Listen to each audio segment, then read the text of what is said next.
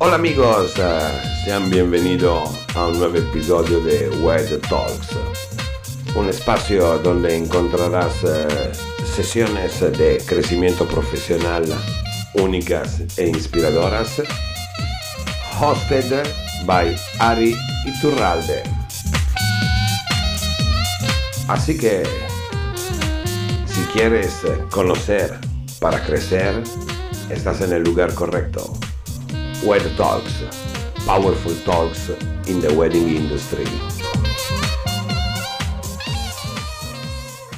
Bienvenidos a todos, muchísimas gracias, de verdad muchísimas gracias a todos los que ya están aquí. Son las 6.1 y de verdad que tenemos ya mucha gente súper puntuales.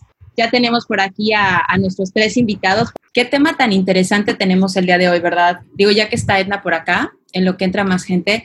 Me encanta, Edna, de verdad, muchísimas gracias por esta oportunidad, muchísimas gracias por, por haber hecho esto posible, porque si no hubieras estado tú, si no, hubieras, si no me hubieras mandado esa encuesta que me hizo sentir tan mal, en el buen sentido, no estaríamos aquí en este momento haciendo esta, esta sesión, de verdad que es educativa, informativa, inspiracional, de conciencia, porque pues sí, o sea, sí escuchamos la palabra y yo creo que el tema sustentabilidad está, está muy sonado, muy citado. Yo creo que muchos lo hemos dicho en muchas ocasiones, pero ¿qué tanto sabemos a qué, a qué se refiere la sustentabilidad? ¿Qué tanto o a qué se refiere eh, el, el, saber cuál es ese, esa pesca que en México tenemos que nos hace diferentes? ¿Cuál es ese valor? ¿Cuál es de qué forma, de qué forma podemos entenderlo. Y, estando ustedes aquí el día de hoy, yo creo que es una manera padrísima y perfecta de poder aprender, de poder compartir y de que más gente pues no se quede como yo, ¿no? O sea, sin saber responder una encuesta, porque cuando me dijo, cuando me preguntó Edna, ¿qué es sustentabilidad? Y yo, ah, pues es que sustentabilidad es, y me quedé pensando, dije, ¿qué es sustentabilidad? O sea, realmente, ¿qué es sustentabilidad? Y cuando paso a la siguiente, a la segunda o a la tercera, no me acuerdo cuál era, y ¿Cuál es, ¿Cuál es la pesca o cuál es el pescado que tenemos mexicano, no? La representación igual, o sea, dije, wow, o sea, no lo sé. Y eso, eso me hizo pensar que seguramente muchas personas estaríamos pues en esa necesidad de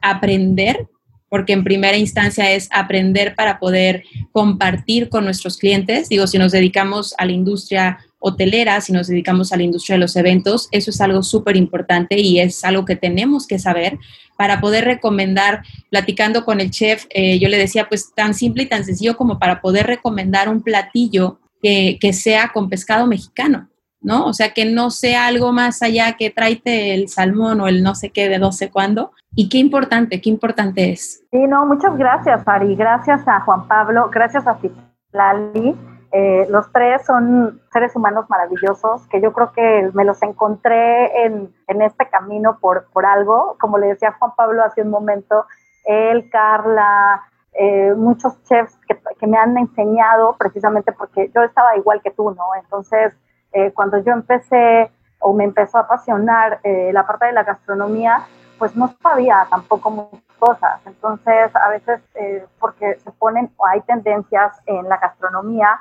o hay tendencias en todo, ¿no? Así también con ustedes en la organización de eventos hay ciertas tendencias, pues también en la, en, en la gastronomía hay tendencias.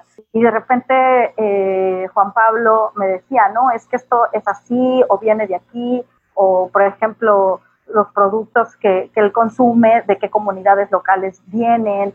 Entonces, cuando él me empieza a platicar, ya veo que hay una diferencia enorme en el impacto, no solamente de nutrición que implica para, pues para mí, o en el caso yo lo veía de manera muy, muy individual, muy personal, y decía, pues no, no es lo mismo que yo coma un pescado local a que compre un salmón de pesca salvaje de Alaska, ¿no? Entonces, el impacto no solamente de nutrición, sino el, el impacto social y económico que esto tiene es súper importante. Entonces fue ahí donde empecé y, y, pues bueno, después junto con Paula surgió Festival Sabor, y seguimos generando todos estos contenidos porque nos encanta, nos, nos encanta saber más, ¿no? Y saber sobre todo que México tiene tanto potencial, tiene, bueno, Citlali, tantos productores tan comprometidos con estándares, inocuidad, trazabilidad, que, lo, que le echen tantas ganas como, pues, como para no poder apostar por ellos. Totalmente, totalmente de acuerdo. Y la verdad es que eh, lo dices y, lo, lo, pensamos, pero muchas veces ya cuando estás en el momento se te va, se te olvida. Entonces sí, es importante seguirnoslo recordando y con este tipo, ahorita tú mencionaste varios eventos que seguramente al ratito te voy a volver a preguntar para que la gente que quiera y que se involucre realmente siga estos eventos, apoye estos eventos, porque de esa forma es la forma en la cual vamos a empezar a pues no, no, no quiero decir cambiar, pero evolucionar, a evolucionar en el sentido de educarnos, de aprender y de empezar a enaltecer lo que tenemos en México, ¿no? Y empezando no nada más por nuestras playas, que todo el mundo dice, es que la sí, la playa está padre, pero todo, todo aquello que viene trabajado por la mano, por la mano del hombre, por la mano del hombre mexicana, por todas esas comunidades, por todos esos por todos aquellos pequeños pueblitos que muchas veces no ves y que si no fuera por la labor de Citlali o no fuera por la labor de Juan Pablo, la tuya y de muchas personas más, pues no sabríamos. Y seguramente allá se quedaría, ¿no? Y, no habría más crecimiento. Así que, pues, muchísimas gracias. Ya por ahí vi a Citlali, ¿sí, verdad? Ya la veo, sí, sí, sí. Bienvenida, Citlali. Bueno, sigue entrando más gente, así que vamos a dar inicio. Ya son ahorita las 6, 7. Vamos a dar inicio a Empiezo yo con una breve presentación para que los conozcan. Bienvenidos a todos los que siguen llegando. Eh, no se preocupen si entra más gente tarde, esto va a estar grabado, va a haber un podcast, así que lo van a poder escuchar. Los van a poder ver si los quieren ver, van a estar en YouTube y si no, los van a escuchar. Así que me arranco con Citlali. Bienvenida, Citlali, muchísimas gracias. Citlali es bióloga y conservacionista con más de 20 años de experiencia en acuacultural rural, y comercial. En 1992 fundó la granja piscícola de Minatura al lado de su familia. Desde entonces se ha dedicado a la producción de truchas arcoíris, además de llevar a cabo distintos proyectos relacionados a la agricultura y la acuacultura sostenible en el centro de México. Durante los últimos dos años ha sido la presidenta de Comepesca, organización que promueve el consumo de pescados y mariscos en México. Ahí está Edna haciendo, haciendo alarde. De igual manera comenzó con la iniciativa Pesca con Futuro, hashtag Pesca con Futuro de aquí en adelante, señores. Campaña de comunicación cuyo objetivo es consolidar la visión del sector privado y apoyar su participación en iniciativas de sostenibilidad. Muchísimas gracias de verdad, Citlari, por estar aquí. Presento de una vez a nuestro, a nuestro chef, Juan Pablo Loza, muy conocido y muy querido ya por muchos de nosotros en el mundo de la hotelería, en el mundo de los, de los eventos, porque la verdad es que también ha sido impulsor del cambio, innovador en muchas de las, de las opciones y comprometido al, mil por ciento, ¿no? Con, este mismo proyecto y con, este, con, nuestro destino en general. Chef precursor en el uso de ingredientes locales y sostenibles en la Riviera Maya, miembro del colectivo Maya, primer colectivo de chefs que promueven la sostenibilidad pesquera y acuícola en México, Ocupa el cargo de director de operaciones culinarias en Rosewood Mayacoba, siendo responsable de la dirección y las experiencias gastronómicas del hotel, incluyendo sus distinguidos restaurantes como son La Ceiba Mayan Garden en Kitchen, Casa del Lago, Agave, Sushi en Tequila Bar, Punta Bonita, La Fondita y aquí me quedo. Muchísimas gracias, chef, de verdad. Ahorita ya te vamos a dejar hablar muchísimo, lo prometo. Está bien. Eh, después de este protocolo sigues tú y Citlali y yo me callo. Y Edna Hermosa, de verdad, muchísimas gracias. Creo que ya lo mencioné. Si no hubiera sido por ti, esto no estaría sucediendo en este momento. Muchísimas gracias. Edna, aparte de ser una gran amiga, pues es una gran colega con más de 14 años de experiencia en la industria hotelera y turística. Su creatividad la ha llevado a innovar en estrategias de comunicación, posicionándola como una de las líderes en México enfocada en el mercado de lujo de la península de Yucatán. Su visión sobre las fortalezas de los negocios siempre la han llevado a desarrollar soluciones y propuestas basadas en la comunidad. Los valores de Edna han resultado en un accionar activo con varias ONGs mundiales, incluidas Save the Children, ACNUR, Fundación Lazos, Fundación Kimbe, entre otros. Muchísimas gracias de verdad a los tres. Aplausos, ya los pondré en el bar, pero de verdad, bienvenidos Muchísimas gracias y pues nos, nos arrancamos. ¿Por qué llamarle eventos responsables o por qué usar el, término eh, sustentabilidad? Nos echamos una plática como de tres horas, ¿no?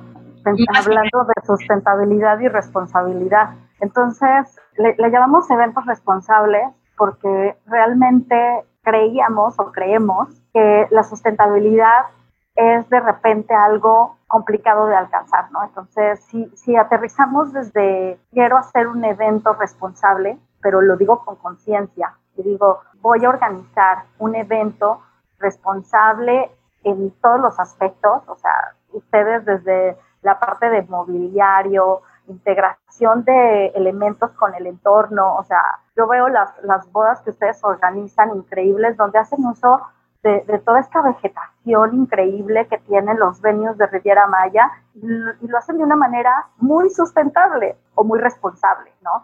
Entonces, hablamos con Ari, nos echamos una plática como de tres horas, donde, donde debatíamos sobre la sustentabilidad y la responsabilidad. Entonces, llegamos a la conclusión de que lo que buscamos es hacer eventos responsables, responsables con nuestros proveedores, con nuestros productores, eh, con nuestros clientes, ya sean novios o sean eventos corporativos, pero en el, eventos en los cuales toda la cadena de valor pues se vea beneficiada y, sea para, para apoyo eh, socioeconómico de todos, ¿no? Entonces, eh, ¿tú qué dices, Ari? ¿Sustentable o responsable?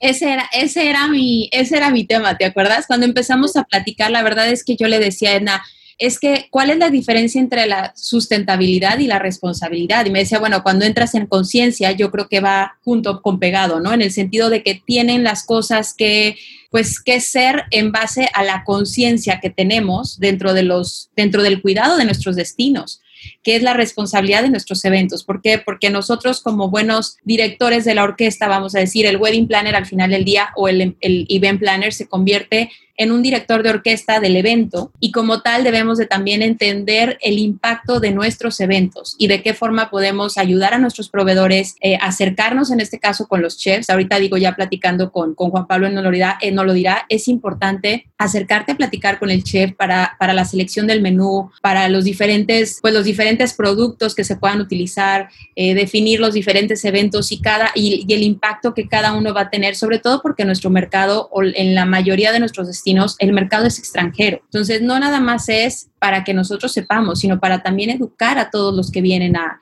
disfrutar de nuestro México, ¿no? A, disfrutar de nuestros destinos y que sepamos cómo poderlos encauzar, cómo poderlos guiar un poquito hacia, pues hacia esa parte de vender no nada más la belleza que se ve, sino toda la belleza que hay detrás y, y, lo que con ella y lo que con ella conlleva.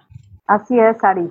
Eh, pues a mí me gustaría, si, si me lo permites, que nos platicara un poco Citlali como bióloga, desde su experiencia como bióloga y como productora acuícola, pues a ella qué piensa sobre la sustentabilidad, ¿no? O sea, que, hablábamos de, este tema en la encuesta que, hacíamos eh, para saber qué tanto se conoce a los pescados y mariscos que son producidos en México. Entonces, eh, Citlali, no sé si nos quieres platicar un poquito de la parte de sustentabilidad y, en tu experiencia como bióloga también y como productora, ¿qué es para ti todo este tema? Eh, bueno, gracias, gracias, de verdad, gracias por la invitación. Se me hace increíble poder compartir algo con ustedes y, y sobre todo mi experiencia y la parte por la que siempre hemos luchado, ¿no? Digo, yo vengo de familia de biólogos, vivo en las montañas, vivo en la reserva de la mariposa monarca, producimos truchas y ranas y hacemos biodinámica, y ahora hacemos eh, restauración de suelos. Y, y al, hace muchos años, y yo me acuerdo mucho de este, con Juan Pablo, era como hablar de conservación y de sustentabilidad, era como de moda, se estaba poniendo de moda. Pero lo que está increíble es que ahorita ya no es una moda, ya es una necesidad, es algo que llegó para quedarse, es algo que si no es parte de la vida vamos a colapsar el planeta, que está dos minutos. Entonces, qué bueno qué bueno que, esto ya es un must, ya es algo eh, cotidiano, ya, ya no es algo de moda, ya es algo que llegó para quedarse. Ahora, la pregunta, la gran pregunta es, ¿qué hacemos todos ahorita por poner nuestro granito de arena en la sustentabilidad? Porque e, está increíble hablar de sustentabilidad, pero creo que la sustentabilidad tiene que ir pegada a un término que se llama congruencia la congruencia de, vivir, de vivir sustentable, de comprar sustentable, la importancia de los mercados, por ejemplo, de que la gente que compre realmente pregunte de dónde viene y cómo y dónde se produce. Creo que es algo que también nosotros como quizá líderes de opinión o en nuestro núcleo familiar, todos somos líderes en algún momento o en alguna parte, con tu familia, con tus amigos, con todos y, y, creo que eso estaría increíble. La verdad, pues la sustentabilidad, ¿qué es? Pues la responsabilidad de hacer las cosas bien. Es un back to basics en donde tú compras lo que está cerca, ayudas a la gente, tener empatía con tus seres queridos y con, y con los otros seres humanos y los otros seres vivos. La sustentabilidad no nada más es como ponerle un letrero a, a una gran empresa y poner, pues ahora resulta que las grandes empresas ya son como social y, ambientalmente responsables. Pues bueno, muy, muy respetable también las certificaciones con base en eso, pero lo más importante es el, el, cambio de un estilo de vida, el cambio de un paradigma y el regresar a lo básico. La sustentabilidad es lógica, es, como te digo, empatía, cariño a tu planeta, a la tierra y a la gente y a los seres vivos. Y con eso ya tienes el 99%. Claro, se necesita cierto conocimiento, porque también lo que pasa es que hay mucho engaño en cuanto a, ay, ¿cómo lo explico? O sea, en cuanto a, ay, pues esto es orgánico, pues sí, pero si viene de, de 12 mil kilómetros o del otro lado del planeta, pues qué tan orgánico es lo orgánico. Y, y, pues bueno, es un concepto muy amplio, pero pues bueno, aquí estoy. Creo que nada más me preguntaron qué era sustentabilidad. pero gracias, gracias por estar aquí. Yo, me, como les digo, me dedico a producir truchas Ahora tenemos todo este movimiento biodinámico y de conservación de, restauración de ecosistemas, ya de sustentabilidad y conservación pasamos a la restauración y a promover la pesca sustentable a través de una ONG que se llama Come Pesca y nuestra campaña Pesca con Futuro, que este es nuestro eslogan. Aquí está, creo que por aquí lo traigo en el buff, que me sirve también hasta de, me sirve hasta de, de Voy al Oxxo. Ay, guau, qué bonito, qué bonito, qué bonito eh, la forma en la que te expresas, Itlali, pero yo creo que viene lo que dijiste, ¿no? De esa empatía con la madre naturaleza, de esa, de esa, de esa empatía y de esa congruencia, porque el lugar en donde vives también es maravilloso, es mágico y, y bueno, ¿qué te puedo decir? Es precioso. O sea, de verdad, muchísimas gracias a ti por, por, por, regalarnos también un poquito de tu expertise, de tu experiencia, de tu tiempo y pues llenarnos de ese amor hacia la Pachamama que tú tienes. Gracias. Yo les quiero compartir un video que justamente Citlali con su equipo hicieron. Creo que se quedó atorado. Bueno, no sé, se me quedó el señor ahí. Desde que lo vi me encantó, me encantó. Eh, yo sé que está directo en la página de Come Pesca, que yo lo vi ahí. Felicidades, Citlali. La verdad es que la idea es hermosa porque impacta. O sea, impacta y llega desde los más pequeños hasta los más grandes a darnos el mensaje que, que, están ustedes queriendo hacernos llegar, ¿no? Que eso es lo más importante, ese cuidado. Sí, la verdad es que es, es justamente ese trabajo, ¿no? Entonces, eh, eh, a mí aparte, Citlali, me encantaría que nos platicaras, eh, Come Pesca, por ejemplo, cómo, cómo es que crea esta campaña de pesca con futuro? ¿Cómo es que se les ocurre hacer toda esta parte de las especies? Que, que ahorita les vamos a mostrar el mapa de todas las especies que son parte de, de, este programa, de esta campaña de pesca con futuro. Pues mira, uno de los principales este, responsables del mapa está ahí en la pantalla se llama Juan Pablo. ¿Por se le ocurrió? Sí, o sea, la verdad es que fue su idea porque yo me acuerdo que íbamos a verlo y Juan Pablo, la sustentabilidad y él también era embajador para el Montreal Bay Aquarium y siempre fue súper congruente en sus compras. Y hasta que un día dijo, bueno, bueno, a ver, y también con este Luis, Luis Burillón, que es este un súper conservacionista, fundador de COVID y de otras ONGs, y, y creo que es como el patrimonio de la UNESCO que tenemos en México para pesca responsable. Y estábamos los tres ahí justo echando mezcal en esa oficina en donde está ahorita sentado. Y, ese, y dijo, bueno, pero a ver, enséñenme dónde, cómo. Y de ahí surgió la idea de poner en un mapa súper claro las especies y, y cómo, cómo, cómo, crear un concepto de, de dónde estamos y hacia dónde vamos, ¿no? Porque al final hablar un poco de pesca es hablar de, pues suena increíble, suena playa y suena como decías, ¿no? Hace rato, Ari, o sea, todo es súper cool, pero atrás de eso hay historia, hay, hay, una, hay un tema social y ambiental muy fuerte que eh, para bien o para mal te lo tiene que demostrar algún reconocimiento, no, necesariamente son certificaciones caras, pero, o sea, eh, en el mapa pusimos las especies, empezamos con cinco especies que estaban reconocidas por el Marine Stewardship Council y luego se fueron subiendo, empezó como un tema aspiracional y padre como de compromiso a los productores. Yo, yo también quiero estar aquí, entonces ya vimos en el Montreal Bay Aquarium cuáles estaban ranqueadas en verde y cuáles de acuacultura ya se estaban certificando y qué otros empezaron a hacer mejoras pesqueras y mejoras acuícolas para poder estar en el mapa. Y pues de ahí nació la idea. Y está padre, porque al final es algo gráfico en donde tangiblemente puedes decir, a ver, ¿qué, qué, qué es recomendable comprar para yo poner mi granito de arena y ayudar un poco al planeta, o sea, comprar un, pescado que no dañe la naturaleza y que además tenga un componente social súper, súper fuerte. Claro. Y oye, y les quiero poner un poco en el contexto, porque por ejemplo, Citlali habla de Monterrey Bella Acuario. Yo la verdad es que, pues, lo, pues yo me imaginaba, pues es un acuario gringo, ¿no? Que está en Estados Unidos. Pero a mí me parece impresionante cómo a través de este acuario lograron eh, crear un programa de sustentabilidad pesquera que se llama Seafood Watch. Entonces, yo les digo que el Seafood Watch eh, mexicano es como el pesca con futuro. Entonces, en Estados Unidos están un poquito más avanzados, pero si tú vas a restaurantes, por ejemplo, sobre todo en las costas eh, de California, tienen, están muy alineados a los, a los procedimientos o a los estándares de Seafood Watch pero ahí ya te lo dicen desde cuando vas al restaurante. Este es un restaurante que es verificado por Seafood Watch y ahí te ponen, eh, ellos manejan un semáforo, que eso a mí, por ejemplo, en San Francisco me, me encantó cuando lo vi porque yo decía, oh, está súper cool esto, como consumidores, como, bueno, a los consumidores que nos importa es como el Disneyland de la comida, ¿no? O sea, decir que te, que te digan, este restaurante está en semáforo rojo y su comida no está vendiendo pescados y mariscos que sean sustentables o está dando producto que esté en veda o, o sea, esa precaución que te está diciendo o está en verde y puedo entrar y puedo consumir con toda confianza lo que hay, eso, ah, o sea, como consumidor para mí es wow, ¿no? Este, pero bueno, nada más quería, quería compartirles esto, esto del, que hablaba y te voy a decir algo, si todos supiéramos y si todos estuviéramos educados e informados, al igual que tú reaccionaríamos de la misma forma. ¿Por qué? Porque al momento que te dicen, ojo, este restaurante no está vendiendo, pero muchos no sabemos y muchos obviamente ignoramos o ignorábamos hasta este momento esa parte.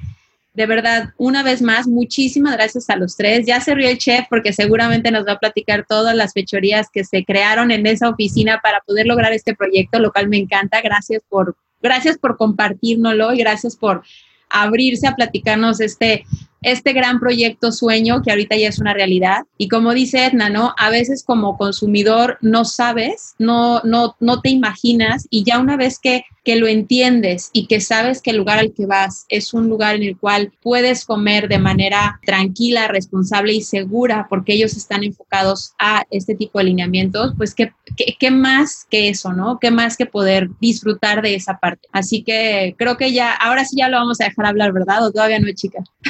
Este, sí, ¿no? Que nos platique un poquito cómo se le ocurrió ese mapa. Yo no sabía que Juan Pablo había sido eh, la mente maestra detrás, porque para mí es como, ¿cómo te explico que lo tengo en el celular, lo tengo en el cuarto de mis hijos, lo tengo en la oficina? Para mí ese mapa es como mi Biblia. Oiga, nos tienen que compartir ese mapa, ¿eh? Lo queremos ver. Antes de que... Ahorita se los voy a poner. Déjame pedir la última versión a la gente y ahorita se los comparto.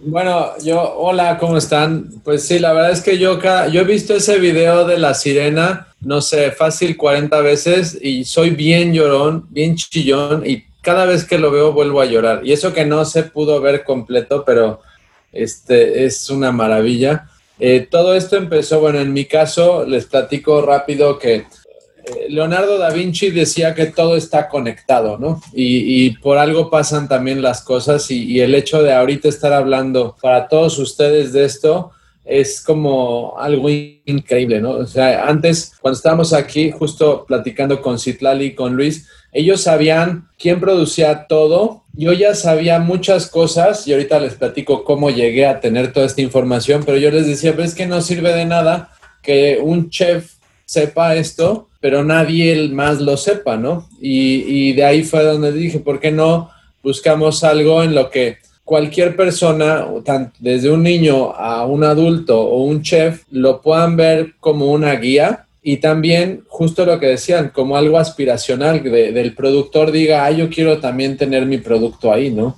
Y al final, ahorita justo me reí también porque decías, es que pues yo no sabía todo esto, ¿no? Nadie sabía esto, ni yo tampoco. A mí me tocó en algún momento, estuve en, Londres, eh, no me acuerdo bien qué año, yo creo que fue como en el 2012 o por ahí. Eh, yo trabajaba en otro hotel de aquí de Riviera Maya, en, Belmont, eh, Maroma, y en, en, Londres nos dieron una plática sobre la pesca sustentable. Y entonces yo no sabía qué era eso y empiezan a hablar de que si seguimos consumiendo pescado como se consume actualmente en todo el mundo, muy pronto solo van, solamente va a quedar, o sea, unas cosas, y ponían fotos de unos pescados horribles, este, que nadie se va a comer, obviamente, porque todo lo demás ya no va a existir. Entonces yo me quedé así como, órale, y, yo justo en esa plática éramos varios chefs de, de, varias partes del mundo,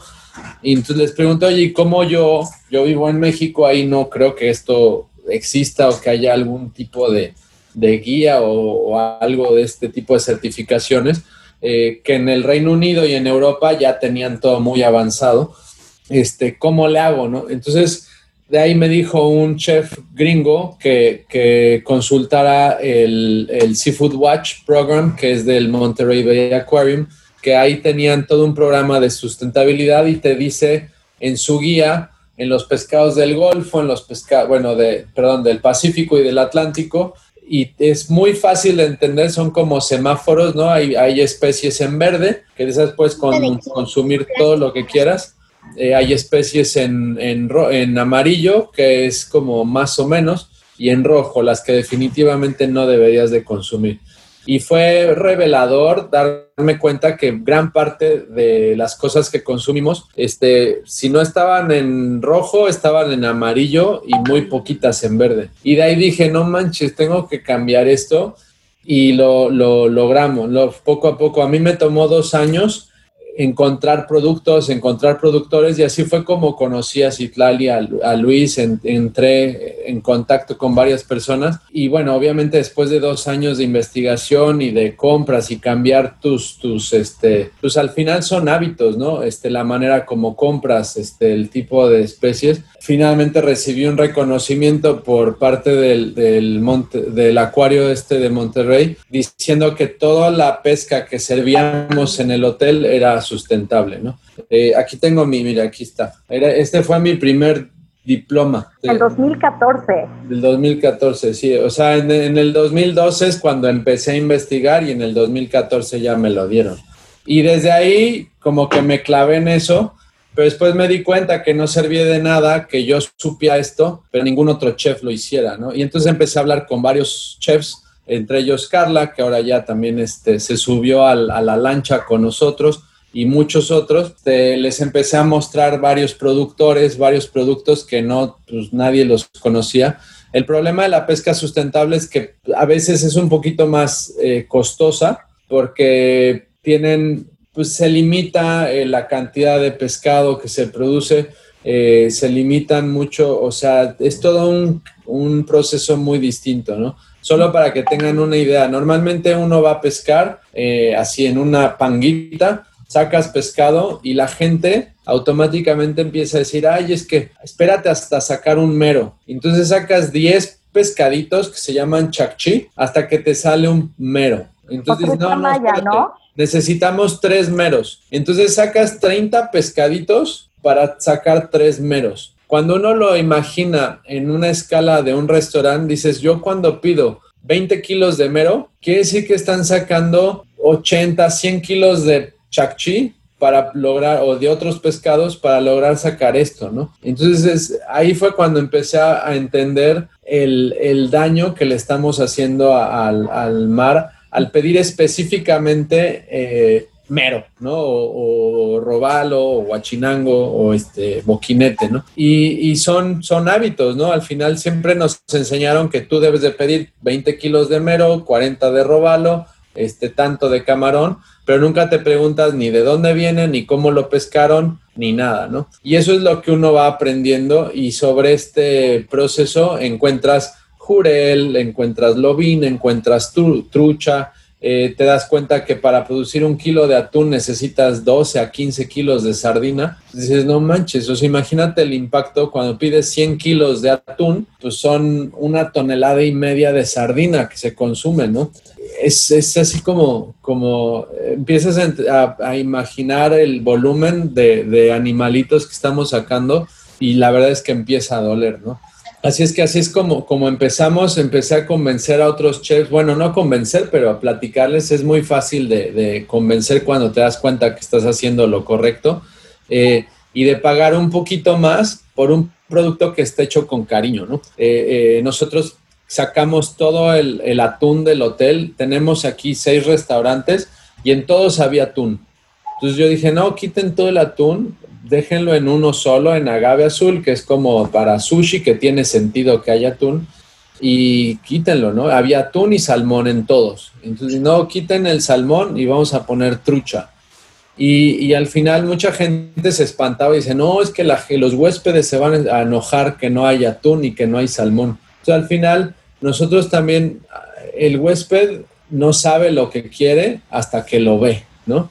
Y si no lo ve, no lo va a querer, no lo va a pedir, ¿no? Y, y en este caso fue como, como empezamos a reeducar a nosotros mismos como cocineros, a los meseros, a los, a los propios huéspedes y también a nuestros proveedores que les decíamos, oye, ¿de dónde traes tu, tu huachinango? Y a veces ni sabían, ¿no? Entonces es bueno, ¿cómo? O sea, me estás vendiendo algo que no sabes de dónde viene y el cuestionarle a la gente, tú vas a un restaurante, nunca preguntas, ¿de dónde viene el pescado? ¿Qué pescado es? ¿De dónde viene? ¿Cómo lo pescaron? Normalmente eso todos lo deberíamos de saber. Al final te lo vas a meter a tu cuerpo pues al menos que te digan de dónde viene, ¿no? Y eso sí se puede saber, eso se llama trazabilidad. Y en, lo que decía Edna, ¿no? En, en, Estados Unidos te sirven casi casi el pescado y te dicen que lo pescó John en la lancha 454 en la zona de no sé dónde, tal día, y luego pasó por el proceso si se congeló, si no se congeló y todo. Al final es nuestro cuerpo y merecemos este, saber que estamos metiéndole, ¿no? Y, y, así fue como todo esto empezó. Y después, ah, justo aquí echando mezcales con Luis y con, con Citlali, que ya teníamos un conocimiento más amplio de esto, fue cuando les dije, ¿por qué no, por qué no lo hacemos más gráfico para que no nos sirve que ya los chefs sepan, pero la gente afuera nadie sabe esto? Claro. ¿no? Y, Oye, Juan Pablo, surgió. ¿y tus huéspedes? A mí, me, a mí me sorprende eso. O sea, ¿cómo le dices, perdón, pero el mexicano está súper acostumbrado a comer salmón. O sea, no sé, me imagino. Tienes una boda de mexicanos y quieren eh, que el plato principal sea salmón. ¿Qué, Ah. ¿qué haces? Sí, bueno, pues yo creo que es parte del, del tema y justo a lo que estamos hablando y cómo hacer el bridge de lo que hablamos a lo que significa eh, la organización de un evento. Es desde el, desde el principio, yo, yo me involucro mucho con nuestros, este, con los novios y con los wedding planners. Digo, Ari lo, lo sabe y muchos de ustedes también han estado aquí con nosotros, en el que desde un principio ofrecemos como que nuestra primer carta es, nosotros lo que hacemos es ofrecer producto increíble, sabores deliciosos y algo auténtico, ¿no? Y nadie se va a negar a eso, ¿no? O sea, de, de inicio van a decir, ah, órale, no, pues está chido, ¿no? Eso yo, yo quiero eso. Y de ahí solamente se va personalizando. En nuestro caso, todo es personalizado. Tenemos un kit de banquetes el cual nadie lo pide porque todo se hace para cada persona, ¿no? Y, y de ahí es donde vamos sugiriendo eh, ideas, ¿no? Y obviamente en este proceso, pues conocemos, hablamos ahorita de pescado porque es como el tema central por, por de donde empezó mucha, gran parte de todo esto pero hablas de la artesanía, del textil o de, de, la, de cualquier cosita, de las flores. En Morelos se producen flores increíbles y, y luego empiezas a entender de, de, de cada persona, todas las, las, historias que hay detrás de algo, a mí me, me fascina, ¿no? Cuando yo veo un jitomate, a veces hago la abstracción de dónde vendrá este jitomate, si vendrá de Sonora, si vendrá de Oaxaca o de Veracruz, y cómo llegó hasta aquí, ¿no? Y darle el valor y el respeto a lo que nosotros hacemos. Al final, sí es una upa bien bonita con flores, sí, pero tiene algo detrás, ¿no? Hay una familia que hizo las flores y tiene esto, y, darle, darle esa intención tiene mucho significado. Y, un, y los novios o los, este, los eventos o los que, los, los que estén liderando el evento, cuando se dan cuenta que van a apoyar algo así, están felices, ¿no? Y tú les dices, mira, si nosotros ponemos esto en el menú o decoramos con esto, también estás apoyando esto, esto, esta iniciativa, ¿no?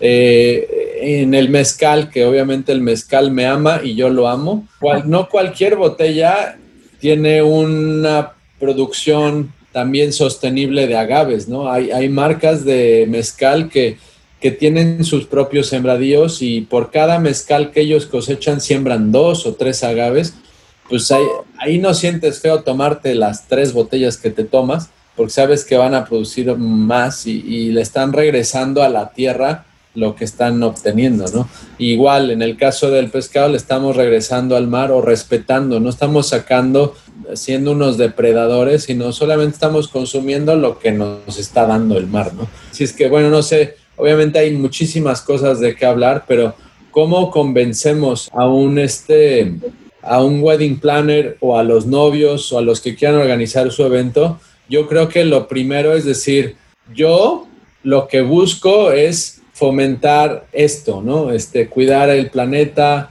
apoyar a la comunidad y esto es como, como tu propia firma, ¿no? Yo así empecé a decirlo y me venían a decir, oye, te ofrezco este producto que es italiano. Le digo, mira, está muy bueno, pero yo en la mayoría de las veces lo único que consumo es mexicano. Y poco al principio sentía feo de batear a todos, pero eso empezó a generar un cambio y estos importadores empezaron a voltear a ver a los productores de aceite de olivo mexicano y decir, oye, mira, ¿te acuerdas que te ofrecí el aceite italiano? Ahora ya tengo este de Baja California. Eh, el que me ofrecía los quesos, este, este, Fundanber y, y Tetilla de Galicia, ahora ya empiezan a traer este, el queso eh, Flor de Atlisco de Puebla y empiezan a traer otros. Y así es como, como se empezó a, generar este, este cambio al decir, no, yo no, yo no quiero importado. Obviamente azafrán, este, algunas cosas tienen que ser importadas, pero dejamos este malinchismo y, yo lo tomé como mi firma, ¿no? Yo si no es mexicano, no lo uso. Entonces me decían, no, pues no vas a poder hacer nada. Le pues a ver cómo le hago. Y sí se puede, porque México tiene, eh, es algo que yo aprendí también ahí en ese viaje en Londres. Si tú piensas en, en el mapa de México, ¿qué productos hay en México? Tenemos prácticamente todo. En Inglaterra no tienen ni la tercera parte de lo que podemos generar nosotros. En Italia tampoco, ¿no? Tienen muchísimas cosas, pero nosotros tenemos todo tipo de climas, todo tipo de cosas. Si nosotros nos aferramos a esa idea de apoyar al, al mexicano, generamos un cambio increíble. Y al final, si tenemos una boda de mexicanos que van a servir productos mexicanos, no tiene nada de malo, ¿no? O sea, estamos este, así, generando este, este cambio. Y si son extranjeros y se van a casar en México para servir producto de, no sé, de Australia o de pues, ¿para qué se casan aquí, no? Entonces, al final, todo tiene sentido. Si se van a casar aquí, que sean productos de aquí, si, que sean artesanías de aquí, que sean las telas de aquí, que sea y eso es, es, muy fácil, la verdad, de vender. Yo creo, muchísimas gracias Juan Pablo, y de verdad, yo creo que es algo padrísimo y redunda un poco en lo que decía Citlali, o sea, retomando la esencia de lo que es la sustentabilidad y el tener o el crear eventos sustentables, ¿no? Esa conciencia, esa congruencia de, de, hacer las cosas con la convicción y la intención, que ahorita lo volviste a, a decir tú y en su momento también lo comentó Citlali. Es padrísimo poder, pues sí, poder dar, darle la vuelta y decir, a ver, consumo local por todo el impacto, no, por, no porque se escuche bien, porque también en algún momento nos llegó la, la moda de consume local porque pues está padre, ¿no? O sea, se escucha trendy y está de moda y ya no es, eh, como lo dijo Citlali, ya llegó para quedarse, no es consume local porque se escucha bien, consume local y voltea a ver todo lo que tenemos alrededor porque es necesario. O sea, ya estamos en un momento en el que tenemos que empezar a enaltecer, yo sigo con la palabra enaltecer, me gusta muchísimo, pero es enaltecer la riqueza de nuestro México y de nuestra cultura y todo lo que tenemos a nuestro alrededor. Y, empezar a hacer que, que, esa gente que viene a ofrecernos productos de afuera también vea lo que estamos generando alrededor, ¿no? Y esto impacte de manera directa en, en algo tan sensible, tan sencillo y tan trivial, perdón, como pudiera ser la selección de un menú. ¿Por qué? Porque efectivamente, como, como bien te lo preguntó Edna, ¿no? ¿Cómo, ¿Cómo se maneja? Pues es que el cliente va y el cliente va a recibir esa, ese alimento o ese servicio o ese producto de la mejor forma, porque está dispuesto a que lo apapaches. Y si tú le estás ofreciendo, que es lo mejor que tú le puedes ofrecer, seguramente lo va a disfrutar. Qué importante, de verdad, qué importante es y, qué, qué gran labor, qué gran labor la de los tres. Y sé que hay más gente en el equipo, pero bueno, ahorita los tenemos a ustedes tres.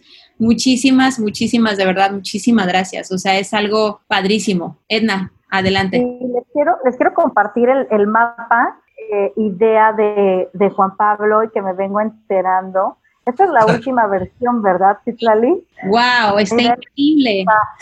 O sea, somos unos nerds. ustedes un poco más que yo. No, no, no, no, no, qué bárbaros. Estamos con cinco especies y ahora ya parece que Hermes ya ya me, están así con cara de, pues vas a tener que hacer algo porque ya este ya trae el código QR, lo vamos a lanzar justo en Riviera Maya en agosto, todavía me tengo que poner de acuerdo con Xavi, con Edna y con, con Juan Pablo las fechas, pero la idea es lanzarlo con el colectivo Maya de chefs que están enganchados en esto que ahorita yo creo que Juan Pablo se los va a platicar más lindo, pero ya son, es que ya, no me dejan. Mira, el erizo no estaba antes.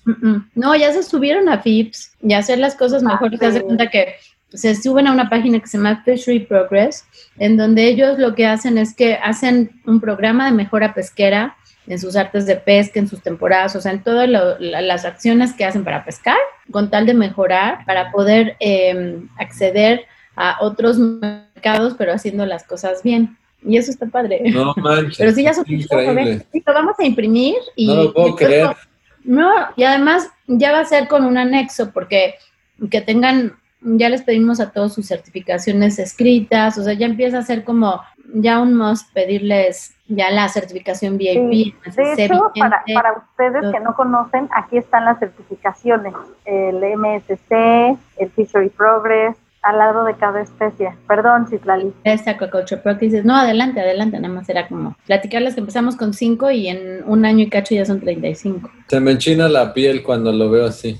Exacto, ¿no? Y, de verdad, gracias, porque seguramente gran, gran, gran parte de la audiencia que los esté escuchando, bueno, los que nos están escuchando van a tener que ir a la página de YouTube para que puedan ver el mapa y si no, van a tener que darle clic en alguno de los links que vamos a, a dejar para que lo puedan ver. Es impresionante, o sea, nosotros lo estamos viendo ya, pues ya bastante avanzado, como dice el chef como decía Citlali, ¿no? Empezamos con 5 y ahora ya son 30 y 32, dijiste Citlali, creo. 35. 35, es que no, 34, no vi el otro, ya. Está acá abajo, es que justo ah, puse la... El verdillo. Ah, ya, ya lo vi, ya lo vi, ya lo vi, 35. Qué impresión, o sea, de verdad. Ahora, hablando, hablando en, vamos a decir, en tema coloquial para nosotros como pues como simples y humanos humildes mortales. humildes mortales qué es lo que nos conviene o cómo no que nos conviene cómo podemos pedir para saber qué es un pescado mexicano o de qué forma nos conviene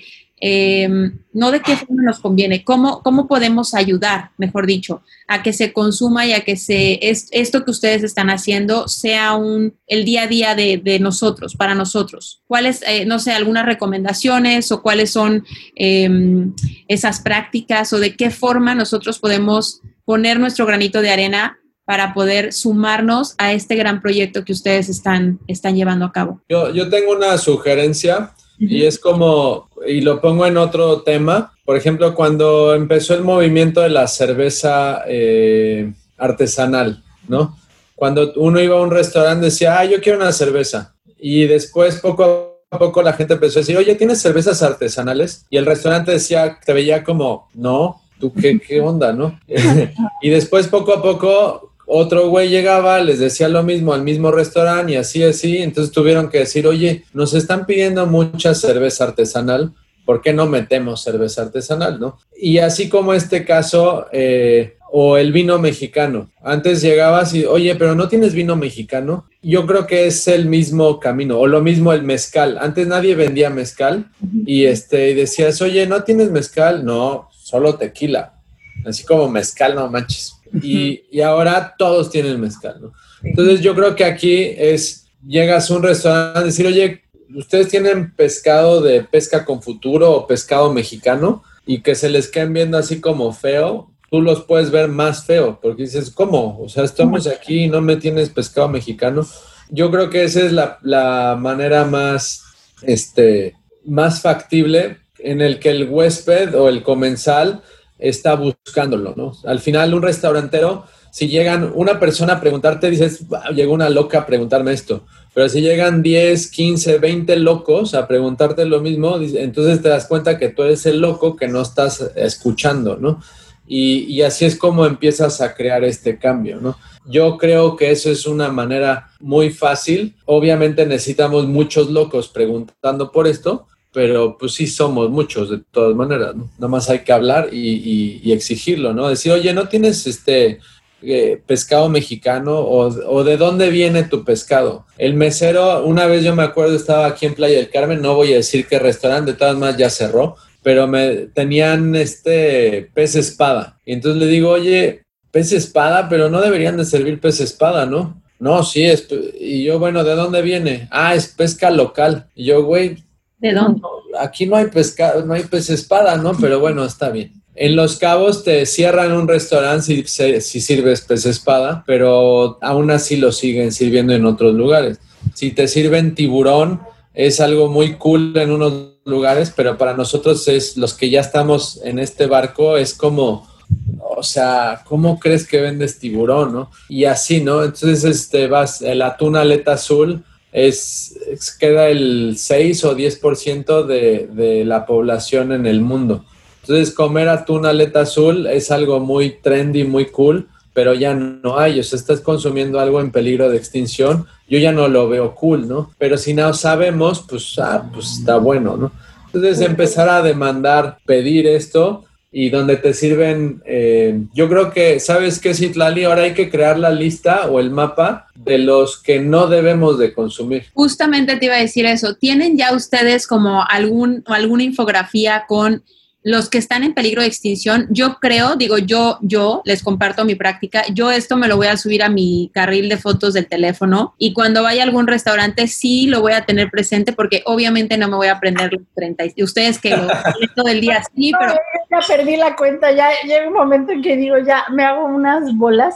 Y aparte eso no es el definitivo, todavía está en edición el, te digo que en agosto lo vamos a ir a lanzar allá con ustedes. Ay, qué padre. Es lo importante, a mí me, encanta, como dijo Juan Pablo y Citlali, que se empezó con muy poquitas especies. Los productores pesqueros y acuícolas de México se están dando cuenta que ser responsables o sustentables es importante, claro, ¿sabes? Entonces, me encanta ver cómo ya hay pesquerías. Me acuerdo que hace un año me invitó Citlali a una capacitación para la pesquería del pulpo maya y no estaba antes en el mapa el pulpo maya. Entonces, ver hoy en el mapa el pulpo maya de Yucatán, para mí, te lo juro que se me pone la piel Es como, como, como que también ellos están, las, las cooperativas pesqueras están apostándole a a, ser responsables y a ser responsables, te digo, no solamente con la venta de productos, sino también con sus, los empleos que están generando, algo que, bueno, el pasado septiembre, Citlali y todo su equipo eh, organizaron un summit latinoamericano de pesca y, las cifras de verdad en los océanos son alarmantes, ¿no? Entonces, eh, sí, yo, o sea, a mí me gustaría más un poquito también, Citlali, que nos platicaras, se apesta con futuro, eh, cuando yo pienso en eso, o sea, y no quiero alarmar a nadie, ¿no? Tampoco eh, mi marido de repente luego que está aquí conectado eh, me dice, no espantes a la gente, no estés en el restaurante, ya no nos van a querer recibir porque siempre preguntas todo.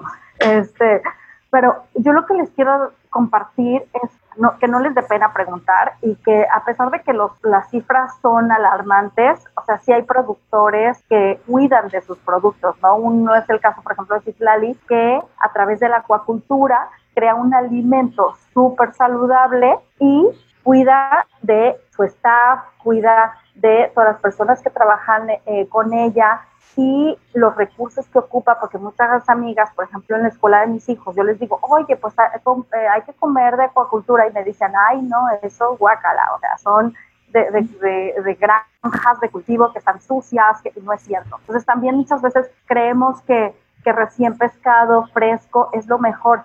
A veces sí cuando es de temporada, pero si hay un producto que está en veda, por ejemplo, aquí en las islas, el caracol, el caracol está en veda desde hace cinco años, ¿no, eh, Juan Pablo Citlali? En, en todo México, o sea, el caracol rosado no se puede, no se puede comer ni comercializar, y, es cuestión de, de ir preguntando, ir educándote, porque pues obviamente eh, ya no hay, ya nos lo acabamos y, lo mismo pasa con el, con el atún aleta azul, ¿no? Que, comentaba ahorita Juan Pablo. Pero bueno, Citlali, cuéntanos un poquito cómo es esta parte de, de pesca con futuro y si nos da tiempo, quiero ponerles el video que hicimos ahí en Mayacobá, Juan Pablo, Citlali, ¿se acuerdan? Con los niños. Sí. Pero que no se atore. No, no.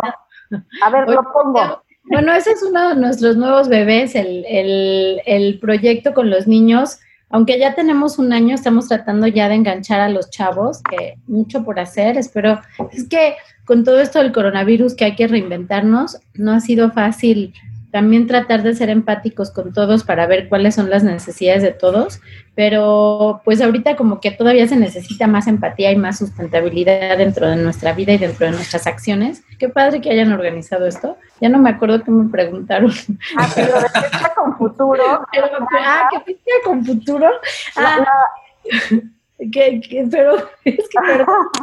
Oye, Lali, quien se está tomando el mezcal es el chef. no, pero no me tomé uno. No, pero es que, o sea, era como garantizar la alimentación. A ver, otra de las cosas que estamos haciendo, bueno, Pesca con Futuro es un movimiento que se llama Pesca con Futuro porque es como por el futuro de, de, de las nuevas generaciones y de todo el mundo, ¿no? Eh, para pescar con futuro hay tiene que haber un futuro en la pesca, porque si no, ya luego ya no va a haber nada. Entonces, la verdad es que es como muy lógico y no se trata, ¿sabes qué haría ahorita que dijiste? Es que qué especies no. Híjole, la verdad es que sí somos muy pro todo contra nada, muy como una ONG muy Dalai. Ya parece Búscate ahí a los de Choque, ahí a los de Greenpeace. Está bien, pero, o sea, nosotros, o sea, trabajamos en conjunto, pero como que sí somos muy, nuestro tema sí es muy de a favor de, de, dar sugerencias, porque ya todos estamos cansados de tan malas noticias, que mejor eso ya luego les, echo, les echamos pero ¿Sabes qué puede ser algo bueno? Digo, ya lo podemos platicar después aquí con mezcales, pero hay algo también, por ejemplo, consumir algunas especies como el tiburón, vuelvo al mismo tema, que es súper delicado, que es súper dañino. O sea, no nada más es decir, ay, fulanito está pescando tiburón y no te lo comas que es algo que está padre en el de Seafood Watch, que te dicen el por qué no, ¿no? No nada más de que no hay, se está acabando, pero también hay especies con mucho mercurio, con mucho plomo, con muchos de esto, que no es bueno para el consumo humano, ¿no? Entonces también eso creo que, que por ahí puedes decir, nosotros no recomendamos esto por el alto no sé qué. Y así ya no dañamos eh, y ni herimos su este, sentimiento. Sí, que, que, ya estamos pasando ese tema, a, ese, a esa fase en donde sí tienes que decir, a ver, no, como dijo Juan Pablo, eh, por favor no coman atún aleta azul. Mira que hay socios de Come Pesca que, que lo producen, pero pero creo que sí vamos a hacer una buena influencia, bueno, que lo producen y lo comercializan. Y pues bueno, nada más el consumidor va a tener que decir en un momento, pues no, esto no por esto, porque a veces luego la gente lo hace sin mala intención. Y, y, fíjate que justamente por esto en agosto también vamos a lanzar una plataforma que se llama iPescado, como iShop, iPhone, donde vamos a ligar eh, a los productores artesanales, a los pequeños acuacultores, acuacultura rural y pesca artesanal con grandes mercados. Eso ni te lo había platicado Juan Pablo ni ah, está padre. nuevo. Se llama hay pescado, entonces ya la gente ya no va a tener que engancharse con uno o con otro de los comercializadores, ya los productores rurales ya van a poder tener acceso, es como un TripAdvisor, pero de pesca. Van a rankear la sustentabilidad, se va a rankear, se va a transparentar todo eso con pesca legal, trazabilidad, se va a meter la parte de etiquetado, la parte de ranqueo. Y, y, y, para qué? Para que todos tengan acceso a todo, porque somos un país en donde se viven unas diferencias sociales inmensas. Entonces, para ir acortando un poquito esa brecha y dándoles acceso a todos, se va a hacer esta plataforma que va a estar junto con Pesca con Futuro, porque ahí todo lo que se vaya comercializando se va a tratar de que sea sustentable o en miras a la sustentabilidad. Ese sí fue un comercial, pero no vamos a cobrar nada, va a ser gratis. No, y está, la verdad es que muchas gracias porque nos acabas de dar la primicia, nos acaban de dar la primicia que está, está padrísimo y cuando vengas acá a la Riviera y hagan lo que, lo que van a hacer, nos, nos, nos invitan online para no hacer bola. No, no, tener la distancia. Nada más nos mandan la botella de mezcal, obviamente. Va a ser este, el Facebook Live, este, Citlali, por Facebook Live y todos este, acá con nuestro mezcal en mano, desde Pero ¿qué tan encerrados están? ¿No se pueden hacer reuniones pequeñas? O sea, como... Bueno, 10 personas, Citlali. Somos en esta sala 20. Ah, no. ya ahorita somos, ya se fueron algunos, así que imagínate, ya con tan solo los que estamos aquí, si nos invitas, ya nos van a decir que no. Oigan, y todos los que nos están escuchando, de verdad, hagan caso o hagamos caso y pongamos, pongamos en acción lo que ahorita nos acaban de compartir, ¿no? Eh, si tienen alguna duda o algo en específico, bueno, aquí están ellos tres, seguramente sé porque se dedican a esto al 100% que no van a eh, omitir la posibilidad de podernos compartir o de poder, los pueden encontrar en las diferentes redes sociales. Yo ya estuve publicando por ahí sus Instagrams a todo lo que da, así que ya los van a tener ahí contactados. Eh, y de cualquier manera, Edna, vi que nos estás compartiendo ahorita todas las, eh, todos los diferentes links. Muchísimas gracias. de verdad es, es algo padrísimo. Ay, qué rico, tu chelita. la Lilla estoy rayando en la Ciudad de México, me estoy muriendo de hambre, de sed, de todo, pero bueno. Qué rico. Eh, Edna, no sé, ¿tú tienes algo más o nos vamos con preguntas? Si hay alguna pregunta de... Yo les quiero compartir el video de eh, que, hicimos ahí en, las playas de, de, Mayacobá, en la playa de Mayacobá, que está padrísimo, el de pesca con futuro, a ver si os va a poner. Ah, de los niños, está increíble. porque la verdad es que, ¿qué les digo?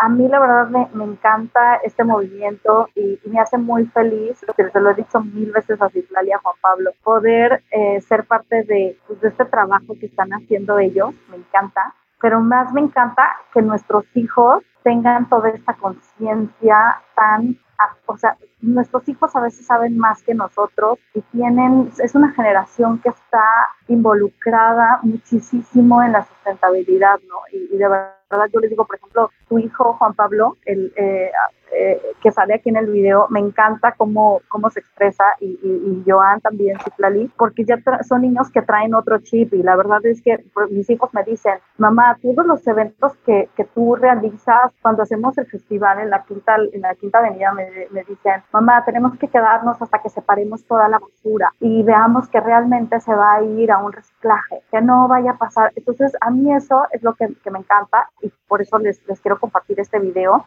que es de los niños. ¿Qué les parece? Wow, qué fuerte, qué fuerte, qué cierto y no sé, de verdad a mí me, me conmovió porque al final del día es cierto, o sea, tú bien lo dijiste ahorita, las nuevas generaciones están de verdad apostando y cuidando mucho y no depende más que de nosotros mismos el poder, eh, pues el poder, el poder mejorar lo que hoy en, día, lo que hoy en día vivimos, ¿no? Lo que hoy en día tenemos eh, yo espero que todos los que ahorita nos están viendo, nos están escuchando, pongan su granito de arena y, y empecemos a entender primero que nada el impacto de entender lo que es la sustentabilidad en nuestras vidas. O sea, ya no nada más yo lo digo como persona, pero también como wedding planner, ¿no? El impacto que va a tener de aquí en adelante lo que yo haga, recomiende, venda u ofrezca para mis clientes. espero que muchos colegas que también, que también están escuchando lo empiecen a poner en práctica porque bien nos lo dijo el chef, bien nos lo dijo Citlali y ahorita con este video y ahorita tú no lo acabas de decir otra vez, Edna, depende de nosotros, ¿no? Depende de nosotros, depende de nuestra, de nuestra responsabilidad y sustentabilidad es eso, o sea, es vivir en conciencia, vivir en armonía, vivir en, cuidado de nuestro medio ambiente, o sea, entender el impacto de las acciones que estamos haciendo. ¿Estoy bien lo correcto? Perdón, lo silencié, pero ya les pongo el audio para que puedan hablar. Y así es, que, también ustedes, este, como, como organizadores de eventos, tienen eh, toda una responsabilidad súper súper padre de, de, poder educar y, platicar y fomentar sobre todo eh, a todos estos productores que están haciendo y que le están echando ganas, ¿no? Entonces, a mí también me gustaría saber, este, no, no sé qué piensen eh, ustedes, eh, cualquier duda, pregunta que tengan, porque yo creo que ahorita, eh, a mí me pasó al principio, cuando primero me hablaban, yo decía, no, pues y ahora ya no, mejor ya no como atún, o mejor ya no como tal cosa, ¿no? Entonces, la idea es, eh, por supuesto, que, ustedes se sientan con toda la confianza eh, de, preguntarnos o de preguntarle a Citlali, al chef, eh, cuáles son las mejores prácticas o, cualquier duda que tengan. No sé si tienen algunas dudas al respecto. Abro, dame, un minuto. Voy a abrir, bueno, de cualquier manera, aquí voy viendo si quieren, eh, no sé si de nuestros participantes, alguien quiere eh, preguntar, por ahí creo que los veo a todos. Que levanten la manita. Sí, denme un segundo. Levanten la manita quien quiera preguntar algo o bien que lo escriban en el chat y lo podemos leer. En lo que, en lo que alguien comenta o si alguien quiere hablar, em, yo tengo una, una, una pregunta.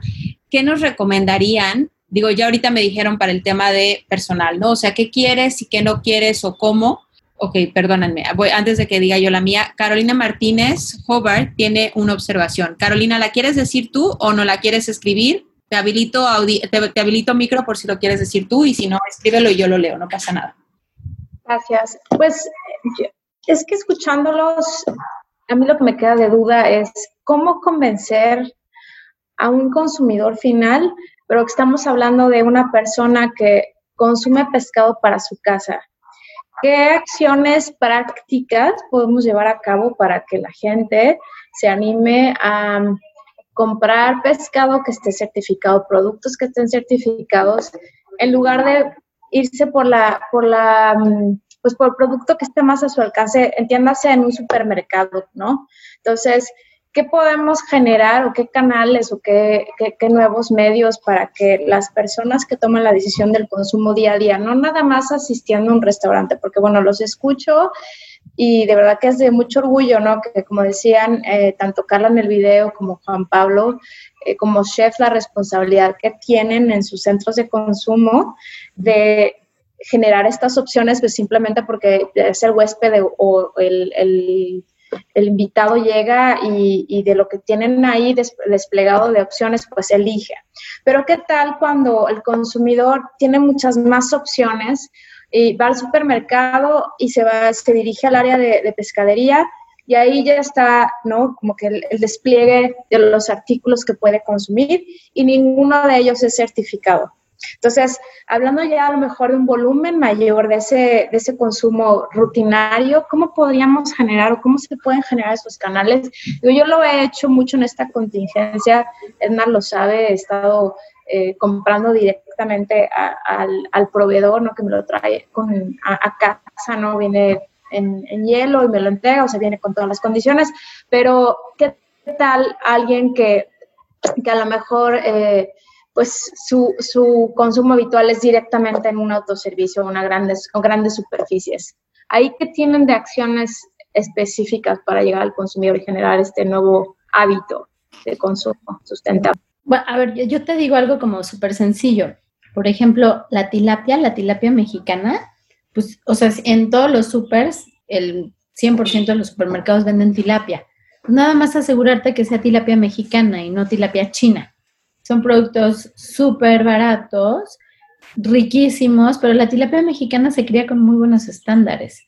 Y la verdad es que ha habido una competencia desleal ante la tilapia china y vietnamita, y el Baza, por ejemplo, que trae un chorro de cosas que, como te digo, somos súper pro todo, pero, pero la tilapia mexicana sí enaltece, como dice Ari, este, al, productor mexicano viene de acuacultura rural en el 99% de las, bueno, casi todo, el 100%, porque donde hay granjas está bonito, es que es donde hay agua, en Chiapas, en Sonora, en el centro del país.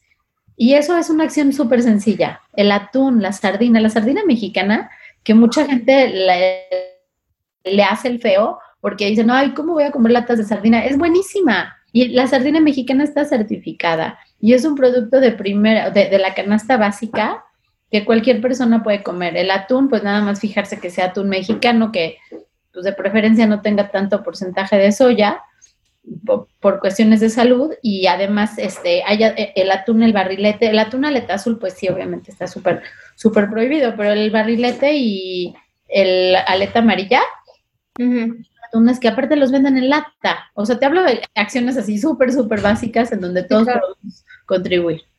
Pero acciones básicas que son un comienzo, ¿no? Como decías tú, la tilapia está muy al alcance y, por encima de, opciones como el, como decías, el basa, ¿no? Que bueno, yo ahí la verdad sí le tengo ría a esos pescados, el basa y eso que venden, este, pero pues bueno, a lo mejor comunicarlo al consumidor, ¿no? Que eso también es importante. Y hay atunes que tienen su, el, el, el simbolito ahí que dice pesca sustentable, no delfines.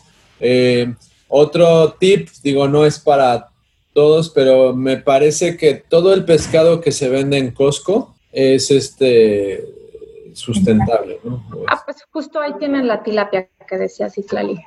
Yo tengo una pregunta, porque yo creí durante mucho tiempo que la sardina tenía mucho, si no me equivoco, era plomo y que por eso no debíamos de comer eh, sardina. ¿Es, ¿Es errónea? Oh, ah, bueno, depende qué sardina, pero la sardina mexicana que viene de aguas frías del noroeste del país, la que está certificada, ¿sabes qué? No sé por qué no le están poniendo. Queremos marcas. Ah, este, no, bueno, o sea, pues, ¿qué te digo? La sardina mexicana, Calmex, está Ponto, hay una sardina en aceite de oliva que el otro día hicimos un evento y eh, que era por el World Ocean Day del Día Mundial de los Océanos, y entonces les daba risa a los chefs que les mandamos sardina en, lata, en aceite de oliva y algas eh, opciones y mejillones. Pues eso es algo totalmente sustentable, es mexicano, la sardina es la base de la cadena trófica. Y, y, además es lo más sustentable que hay. Me estoy dando un tiro en el pie porque yo produzco trucha y la trucha come alimentos, este, a veces con fish oil. Mira, aquí tengo una latita, justo me está comiendo una vez. Por ejemplo, ¿quieres marcas? Esto, esto es súper barato. O sea, no es tan caro. Son sardinas punto que venden pues, casi en el Oxxo, no sé ni dónde. Pero, o sea, casi, casi te lo venden en la tiendita, en cualquier tiendita, ¿no? O sea, por poner un ejemplo. Y no tienen problemas de... Cuando se superan ciertos porcentajes de, absorción, de acumulación de metales pesados, eso ya es una cuestión de salud y generalmente no salen esas latas al mercado. Okay.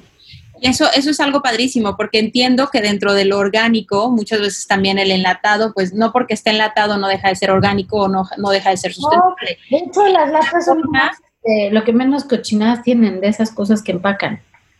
Es lo que te digo, pero es una forma, como bien lo, lo, lo, lo, preguntó Caro y ahorita que nos lo dijeron, ¿no? es una forma muy práctica y accesible de poder empezar a cambiar ese consumo. Y obviamente en la medida en la que al súper, cualquiera, cualquiera que sea, se le empiece a quedar el pescado porque no se consume más que el mexicano o específicas eh, especies, pues obviamente se va a dar cuenta y va a tener que, como bien lo dijo Juan Pablo, empezar a cambiar esos hábitos y decir, ok, entonces tengo que empezar a tener este tipo de producto para que no se me quede, porque ya no me lo están consumiendo. Pero acuérdense que no depende de uno, o sea, es sumarnos. Por ejemplo, ahorita los 20, 25, 30 personas que estuvimos en el chat, pues obviamente empezar a hacer conciencia, empezar a cambiar nuestros hábitos y empezar a cambiar nuestras acciones para que realmente impacten en la vida de otras 5, 6, 7 personas y así nos vayamos poco a poco, ¿no? Avanzando con, más número. Juan Pablo, perdón, te interrumpí.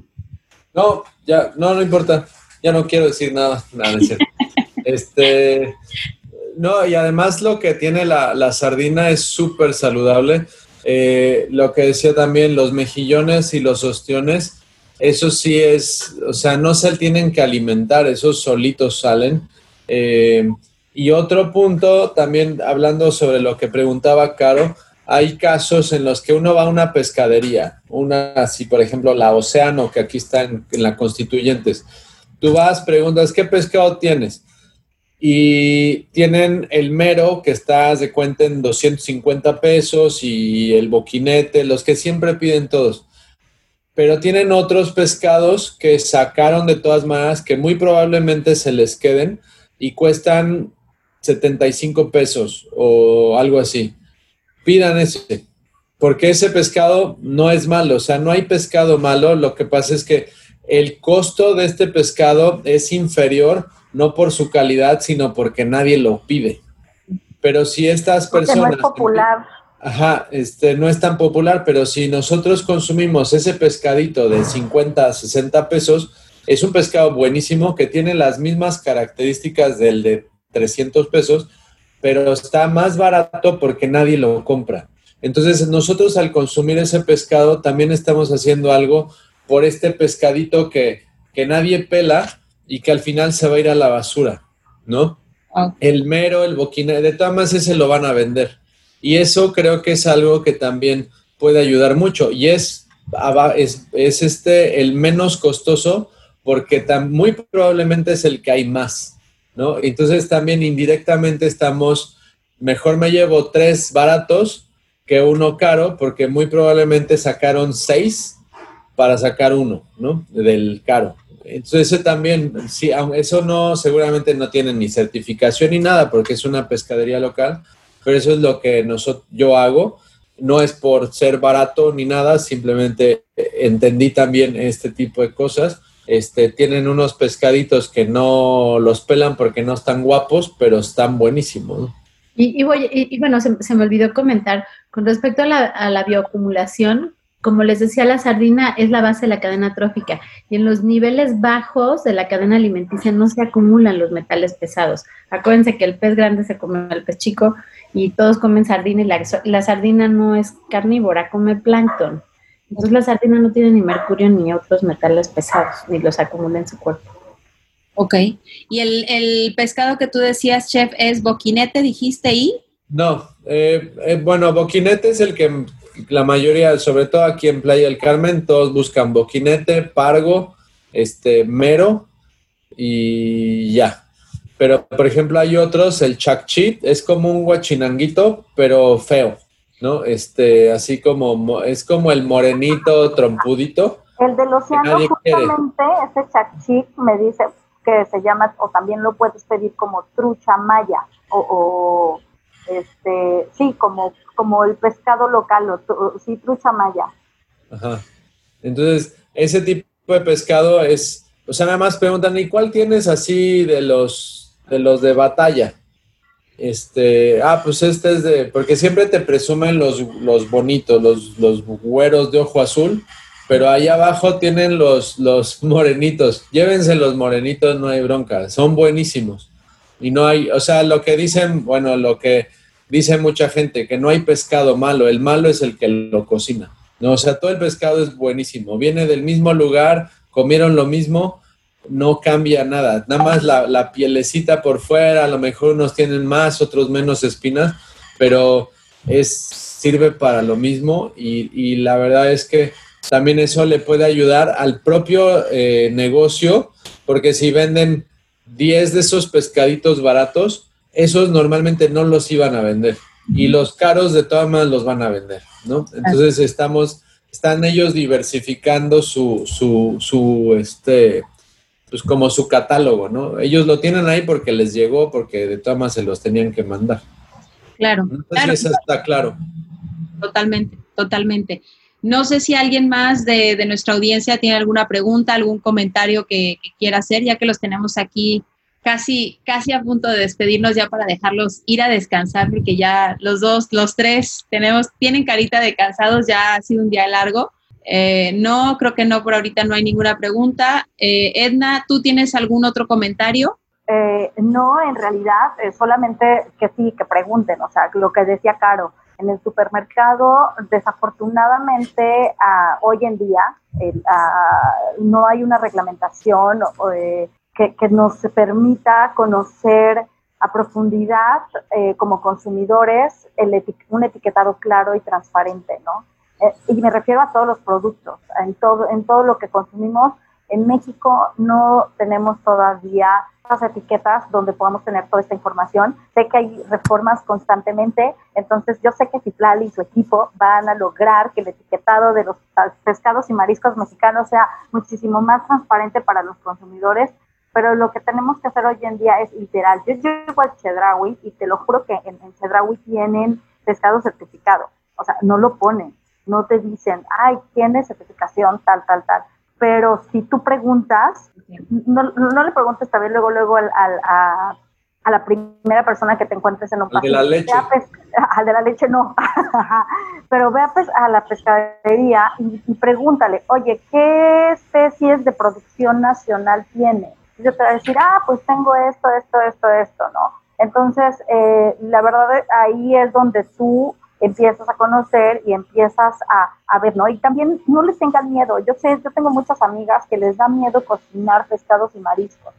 Eh, sigan en las redes sociales a Pesca con Futuro, que gracias a ellos yo he aprendido a cocinar muchos pescados y mariscos con las recetas que comparten de ahí de chefs como Juan Pablo y chefs más famosos. Y, la verdad es que quedan súper ricos. Los, la sardina que, que diste la receta en el World uh, Ocean Day, las, la hice el siguiente día con el eneldo y con una vinagreta de, de naranja agria. No sabes qué buena me quedó. O sea, en la casa, el único, los únicos que comíamos sardina eran, éramos mi hijo y yo, y bueno, todo mundo comía sardina. Pero el chiste es eso que dice Juan Pablo, ¿no? Es que no hay eh, pescados malos, sino pues es cuestión de saber cocinarlos, de saber prepararlos. Y, y, hoy en día tenemos muchas herramientas, y más ahora con la pandemia, todo mundo se volvió experto cocinero. Y, y, también decirles eso, que las granjas hay procesos súper limpios, súper cuidados, el, eh, por ejemplo, Citlali, eh, donde tiene la trucha arcoíris, es agua de manantial, cuidan con mucho cariño el alimento de las truchas, eh, son truchas que son de un tamaño generoso, entonces, pues toda esta, esta, toda esta información, que, que, ustedes se sientan con la libertad de, de preguntar, ¿no? O sea, a quien les venda o a donde vayan a comer, que no les dé pena aunque su marido las regañe o los regañe. Es cierto, no, es cierto. La verdad es que a veces sí, yo, yo igual que Edna pregunto, la verdad pregunto mucho y, no, no me da pena, pero pues bueno, hay mucha gente que sí no se atreve. No, sí atrévanse. Eh, y como dijo Edna una vez más, ¿no? están, creo que están los tres en la mejor disposición de podernos brindar información desde el punto de vista de Web Talks, como plática para todos los, profesionales de la industria, es importante que entendamos el impacto de poder nosotros orientar a nuestro cliente, asesorar a, nuestros, a nuestras parejas, a nuestros novios y sobre todo estar en comunicación con los chefs con el chef de la propiedad en el que estés, con si el chef donde la propiedad vas a, tener la, celebración no sabe, pues entonces échale una llamada a Juan Pablo y dile, oye Juan Pablo, está este chef aquí que no tiene ni idea, por favor, ven y edúcalo, dile algo. Y seguramente Juan Pablo le dirá, oye, a ver, vamos, aplícate. No, pero seguramente habrá una forma de poder ayudar a que, a que más personas, sean chefs, seamos wedding planners, seamos simples mortales en esta tierra, entendamos el concepto como tal de la sustentabilidad, del respeto, del vivir en la congruencia y de, y de asesorar para poder pues tener un mejor futuro, ¿no? Porque bien lo decía, yo sé que Citlali ya no quiso ahondar más en el tema, Edna dijo que no nos quería asustar, pero me queda claro que el consumir en exceso y el estarnos acabando muchas especies que, que pues desafortunadamente gracias a ese máximo consumo o ese consumo masivo, están en peligro de extinción no depende más que de nosotros mismos, ¿no? No es, no es que nadie, no es que llegó alguien de allá más, del más allá y se comió o empezó a cazar o empezó a consumir, fuimos nosotros mismos. Eh, pensemos en lo que nosotros mismos queremos para nuestro futuro, para nuestras nuevas generaciones, para nuestros hijos o para lo que queremos dejar en legado en, en, esta, en esta tierra, ¿no? En este planeta, que creo que es, es el fin de poder tener eventos responsables y eventos sustentables. Muchísimas gracias a todos tienen abiertos micrófonos por si quisieran ustedes despedirse o decir algo. Y pues de verdad a todos nuestros participantes, muchísimas gracias por estar aquí hasta, hasta ahorita, hasta las siete y media. Llevamos ya una hora y media platicando así casual. Con unos mezcales se nos hubiera ido todavía hasta más tarde, ¿verdad? No, yo ya estaría rebotando, ya llevo varios, pero bueno, esta vez. No, gracias por estar, de verdad, y por preocuparse por el planeta. Y eso que dijeron es, es, cierto. A mí ha habido un par de chefs que me han hablado, me dicen, oye, me dijeron de esto, ¿qué onda? Yo sé que tú estás más metido y, y la verdad es que no hay bronca. O sea, si hay un chef de algún lugar que no tiene bien idea, este, para eso estamos. Nosotros no, no jalamos este, el agua para nuestro molino, lo que queremos es que esto, esto no es para mí o para mis hijos, es para todos, ¿no? esa es la intención. Entre más gente se suba a nuestra lancha, más contentos vamos a estar todos. Pues muchísimas gracias, de verdad, muchísimas gracias a todos. Eh, un placer, un placer haber estado aquí con todos ustedes y yo sé que de aquí vamos a tener un buen crecimiento, vamos a tener eh, pues educación y con este granito de arena de, de, los muchos o pocos que estuvimos en este momento vamos a poder empezar a transmitir esta información a más personas para que más personas empecemos a hacer mejores eventos en el sentido de responsabilidad, de conciencia y obviamente como seres humanos empezar a consumir a favor de nuestra, de nuestro, de nuestra pesca local. Muchísimas gracias a todos, de verdad. Un gusto haber estado con ustedes. Citlali, un gusto haberte conocido. No, no tenía el gusto de conocerte. Juan Pablo y Edna, de verdad un placer como siempre. Los quiero. Ya saben que tienen un lugar especial en mi corazoncito. Así que muchísimas gracias. Linda tarde a todos.